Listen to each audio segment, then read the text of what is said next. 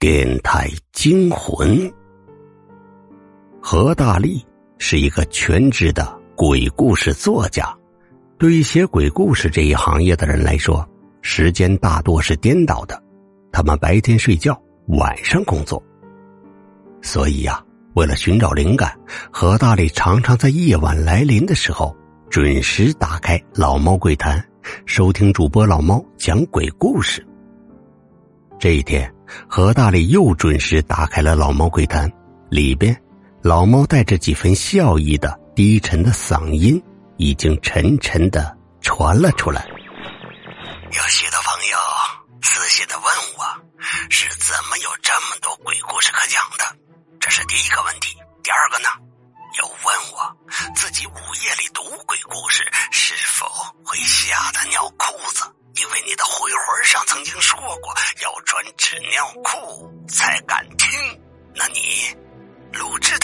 是否穿着纸尿裤？我想回答一句啊，我穿的是纸尿裤，而且是加厚版的。另外一个问题呢，我是有一个专门写鬼故事的朋友，我知道大家肯定对写鬼故事的人十分好奇。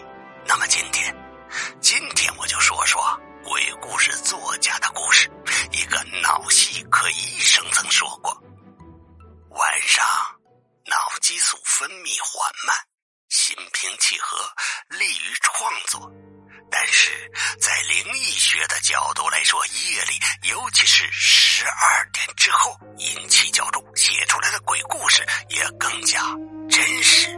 其实写鬼故事这一行业，考验的更多。是写家的胆量。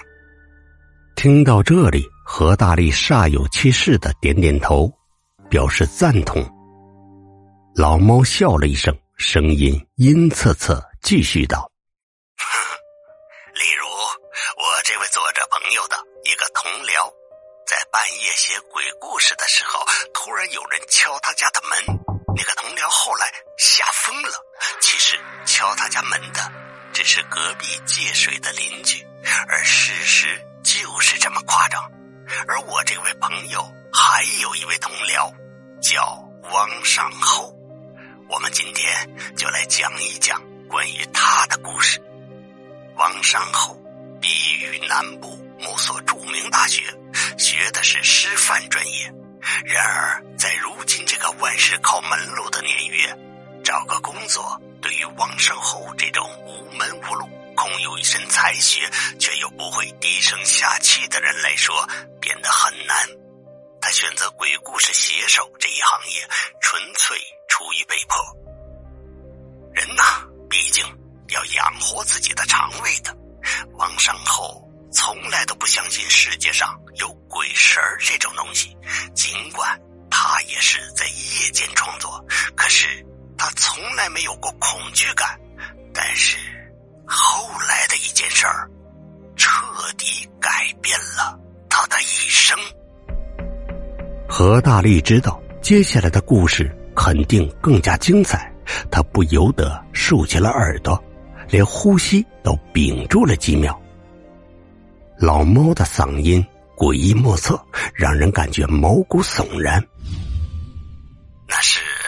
二零二一年的一个夜里，月亮很高。王尚厚住在一所大房子里，他写作的地儿在最深处的书房。一所八十多平方米的老房子里，只有他的电脑荧幕发出森炎热起来。王尚后起身打开窗子，一股刺骨的冷风吹进来，那风仿佛不属于这个仲夏的夜晚，仿佛来自北极。王尚后下意识的把窗子关上，坐回到电脑桌前。刚才的创作灵感已经荡然无存了。王尚后伸了个懒腰，看见自己的 QQ 依旧挂在线上。王尚后。打开了 QQ 的企鹅图标，看到空荡荡的好友栏里只剩下一个好友了。那个好友似乎是一家网络广播台，因为好友头像底下写着一行字儿。突然，啪的一声，整个房间暗了下来。何大力愣了一下，然后破口大骂：“靠！怎么偏偏这个时候停电？”他郁闷极了，却没办法，只能等电来。不知过了多久，房间里的灯重新亮了起来。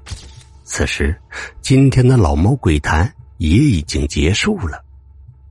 何大力的兴致被打断，也不着急去听回放，兴致奄奄的坐在电脑前，打开电脑，开始今天的创作。然而，就在他刚把 QQ 登上的时候，就见好友栏里仅有一个亮起的头像，而那头像下边写着一行签名：“八零八网络直播。”什么时候把他加进来的？何大力轻轻的自言自语，顺手打开聊天窗口，给他发了一个消息过去：“你好。”然后继续自己的创作去了。何大力现在正在写的鬼故事也和电台有关，故事的名字就叫做《电台惊魂》。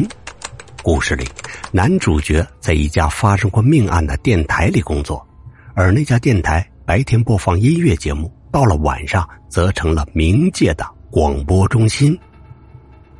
正当何大力构思的时候，突然间音箱里传出 QQ 回复时特有的清脆的嘟嘟声。怎么这么晚还有人盯岗？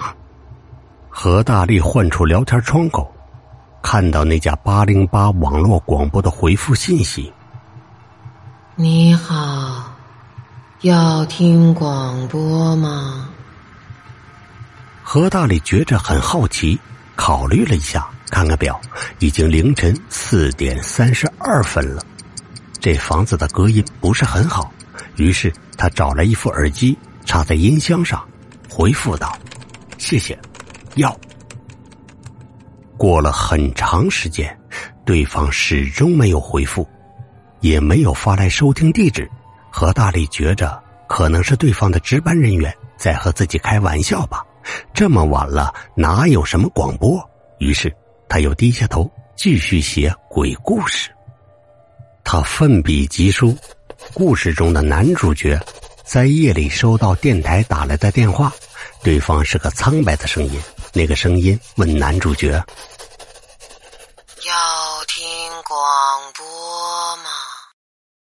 男主角说：“要。”然后对方的话筒里传出来凄厉的哭声。当他写到“哭声”二字的时候，突然手机响起来了。王善厚下意识的打开手机，看到手机上的时间是四点四十四分四十四秒，手机里传来一个女人的哭声。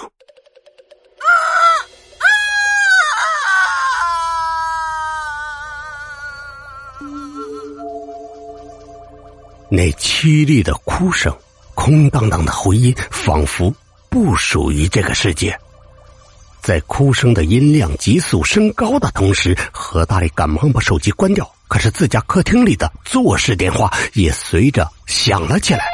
何大力跑到客厅，拿起话筒，依旧是凄厉的哭声。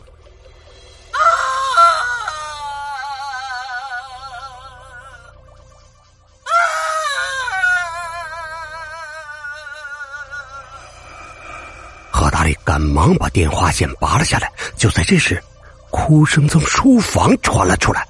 何大力判断那声音是从耳机里发出的，那声音透过了耳机发出嘶嘶的嘈杂声，而那副耳机像是爆炸了一样。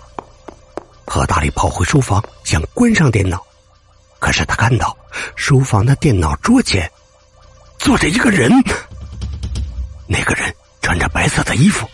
一双如骷髅一样的手放在计算机的键盘上，他看到何大力抬起了头，露出一张没有五官的脸。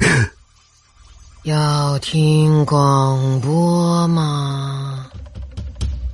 第二天，何大力在床上醒来，电脑依旧开着，他赶忙打开 QQ，发现 QQ 好友里根本没有。八零八广播电台，我的上依旧是昨天未完成的那篇鬼故事。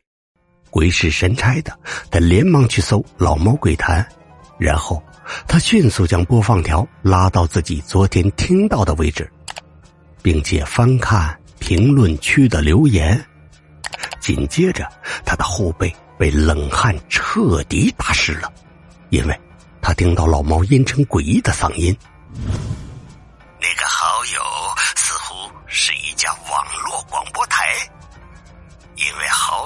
头像底下写着一行字儿：“八零八网络广播”，以及评论区里被置顶在第一条的评论。凌晨四点四十四分，你接到。